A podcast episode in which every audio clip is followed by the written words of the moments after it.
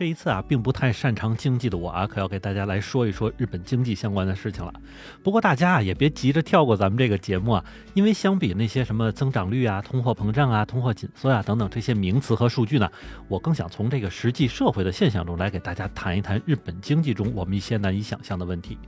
不过，其实能够说起这个话题，还是因为啊，最近日本政府的内阁办公室在这个月的十五号的时候，提交了一份日本从七月到九月之间的国民生产总值报告。而就是在全世界经济普遍处于恢复阶段的时候呢，日本在今年的第三季度里的国民生产总值，也就是 GDP 的年化增长率呢，是负百分之三。另外，这件事儿之所以在日本被炒得沸沸扬扬的原因啊，不仅仅是因为面对国际社会中的主要发达国家，日本这次妥妥的就是垫底了。那么再差一点的话，会不会被踢回发展中国家，咱都不知道了哈。当然，这个是开玩笑。不过这一次负的百分之三的年化增长率呢，相比之前民间经济调查公司所预计的负百分之零点六，可是高了太多了。所以弥漫在日本社会中的这个悲观情绪啊，已经从新冠病毒扭转到实际的民生上了。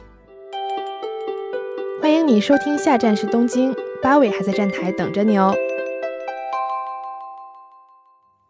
欢迎大家回来，我还是在站台等你的八尾。那么实际上，国民生产总值的这个增长与否啊，其实永远不是一个绝对因素造成的，而是由多种因素共同造成的一个结果。但是对于这一次交出不及格 GDP 增长率成绩的日本来说呢，真的其实很难完全将这个责任推给新冠病毒疫情。虽然目前在日本国内政府层面上，当然还都是甩锅给病毒的哈，但是相比来说呢，民间的一些经济学者或者调查公司还是比较理性的。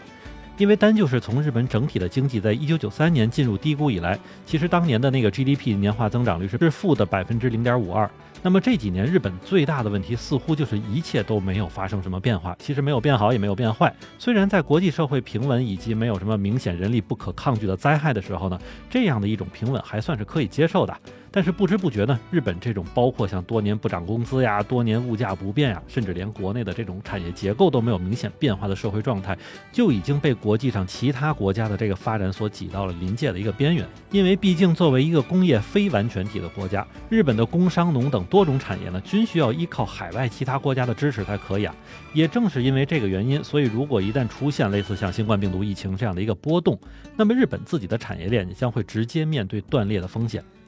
那么其实想想看哈。新型冠状病毒疫情从爆发到现在，无非就是两年左右的时间。虽然在疫情刚开始的一段时间里，世界各国的 GDP 增长都严重受阻，甚至出现了负值。但是在各类疫苗啊、口服药啊等等防疫手段出来的同时呢，世界经济也都在普遍保持一个恢复的状态。比如咱们中国是从2020年4月以后，美国呢是从2021年的3月以后，而欧洲呢则是在7月以后。大家呢基本都在前后跃出了水平线，从疫情之中走出来。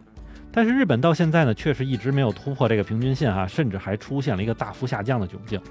当然，GDP 的负增长的问题是千千万哈，但是几个浮在面上的问题呢，还是应该被重视一下的。比如在这其中啊，日本虽然不是一个工业完全体的国家，但是日本在产品品类的生产方面还是很全的。那么毕竟不少核心技术都还是在自己手里捏着，从普通家电到电脑设备，从一般的小汽车到工业机械，其实不得不说日本在这方面还是下了不少功夫的。可问题呢，也就出在了咱们上面所说的，日本保持了一个常年的这个平稳状态，其实在某种程度上就变成了对临界值的一个维持。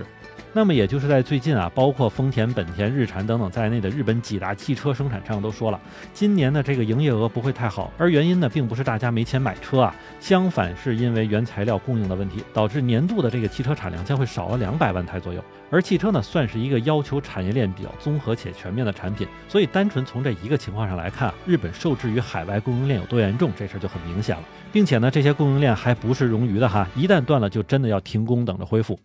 还有呢，就是很多朋友都知道的，日本是一个现金社会啊。这个现金就是大家都拿现金去花费的社会。其实也就是在这一两年中啊，日本才开始逐渐接受电子支付的这样的一个方式。那么像类似出了这种 PayPay 这样的支付软件，但是总体的玩法还是去抄咱们的这个微信支付或者支付宝。但就算如此啊，社会中还是有很大一部分人是坚持使用现金结账。那么这一点代表了什么呢？其更多就是说明还是消费习惯的一成不变，或者说是社会服务产业提供的产品形态的单一化。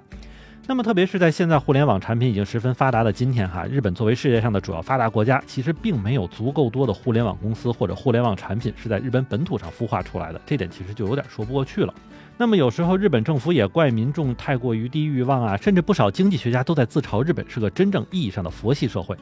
那么其实如果单纯认为民众的消费性质低，还真就是不太公平的事儿。因为长时间的这个传统论资排辈啊、年功序列等等这样的习惯呢，也是让新一代的这个消费群体能够破圈的可能性很小。当然在这里边我们不过多去讨论日本的国民习惯问题啊，要不咱这节目就说不完了。所以可见，从 GDP 中最重要的一项，也就是对内需或者说是对民众消费的拉动上呢，日本政府真的似乎就是没做什么，或者完全没有想去做什么。那么之前的节目中，我们也有提到，在进入疫情以来呢，日本政府马上就要开始第二轮撒钱的活动了。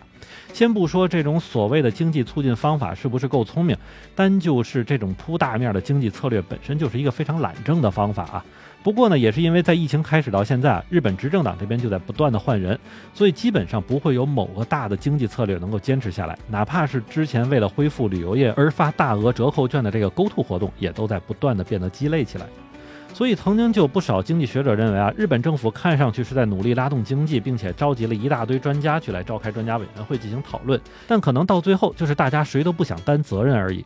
而还有一点非常值得说的，就是在今天，日本总务省发布了一份报告，说啊，今年七到九月间的这个月均失业人口为一百九十一万人，而这些人呢，都是那些想找工作却找不到的。虽然相比去年疫情最严重的时候啊，这个数据少了十一万人，但是在这些人中啊，完全失业达到一年的平均每个月是有六十六万人，相比去年同期还增加了十八万人。所以可以看到，日本社会中的这个失业已经呈现了长期化的倾向。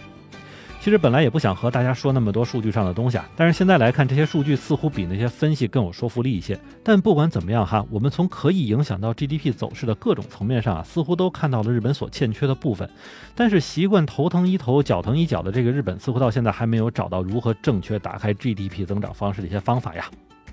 好，那么感谢您收听下站是东京，我是在站台等你的八尾。